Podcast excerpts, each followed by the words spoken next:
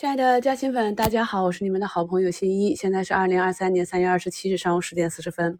我们的上证呢啊又走出一个阴线，科创板呢也是一个调整啊。创业板呢目前是一个红盘，市场是三千多家下跌，一千多家上涨。但是呢，从早评的评论中看到，咱们很多朋友都是继续的定制再创新高啊。我们。逆势埋伏的这些板块都在慢慢的按照自己的节奏运行。其实呢，你看懂了板块和个股，看懂了市场呢，掌握了节奏，获得超于市场的收益是比较简单的。比如说，在周末呢，又有朋友问我说，拿了猪肉又担心啊，到了下轨往下走了。这块呢，在二零二一年八月的估值课程里面是跟大家讲过的。我们的听单里呢，有许多付费节目，是关于各个板块啊，单一的公司进行一个估值分析。对于不同行业的估值分析方法是不同的，感兴趣的朋友呢，可以翻翻以前的节目来听一下。重点的是听方法，不要单纯的去跟票。所以看到呢，今天牧原呢又是涨了一个多点。大家还记得上一次猪肉的小龙头是谁吗？哎，新五丰啊，新五丰上次是走了两个板，那么这一次呢一个 N 字形调整，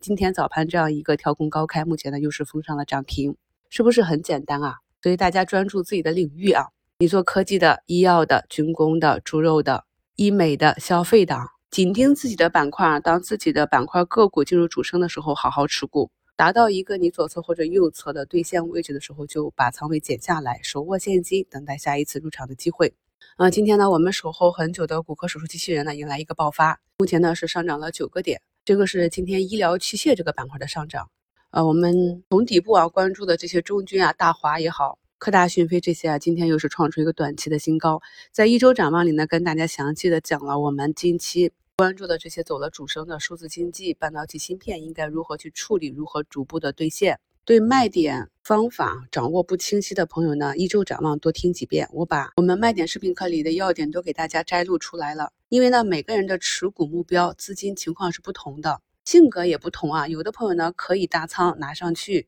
有的朋友呢是一涨就害怕。承受不了资金的回撤，所以呢，根据不同的情况呢，大家可以进行左侧和右侧的这样一个分布的兑现了结。对于一些有长期目标的，而股价呢没有明显的风险的呢，我是个人选择拿得更久一些，抗波动力更强。像今天呢，数字经济这里呢就有分化，有的呢是持续的大涨，有的是低开后拉回。那么对于一些啊放量跌破三军、五军、十军的这些呢，大家就要引起一个关注了。周末的时候呢，有新闻说医药大姐葛兰在自己的板块内啊割肉了八个亿去追数字经济啊。那么在周五和周末以及今天早评里，我也反复跟大家强调了，我们在周四周五的时候，数字经济科技这个板块，它的整个成交量呢已经占到了整个市场的百分之四十，达到了一个峰值。如果呢没有一个新的引爆点，或者呢市场没有明显的增量入场，是很难在短期支持。这样的热点板块持续的上涨的，所以必然会引起一个分化，而基金风格的偏移在每一轮的市场末期都会产生。所以呢，想来很多资金呢今天就去抄底了医药啊。这个逻辑和顺序是这样的：在老赛道啊，医药、消费、其他板块里面，如果有一百个基金，那么前三五十个基金提前止损或割肉或换仓出去的话，在数字经济那里还能吃到一波尾巴。然后呢，在财报出来的时候，比如中报，它可以在。低吸回自己原来的板块，进行一个基金的风格纠偏。而如果是慢别人一步的这些基金的仓位呢，就如果是按这个思路去操作的话呢，很容易两边打脸。这也是呢，近期不少加薪粉问我啊，是不是应该把他原来守住的长线的这些仓位切换去数字经济？我也是跟大家讲了，这个时期是没有一个中长线去建仓这个主线板块的机会了，只有短线。所以大家呢一定要注意市场的节奏。上周五呢跟大家分析的这个储能板块是被错杀的。目前可以看到储能这里，我们关注的科士达啊又是一度在盘中摸了涨停，风电呀、储能啊都有上涨。相对于光伏、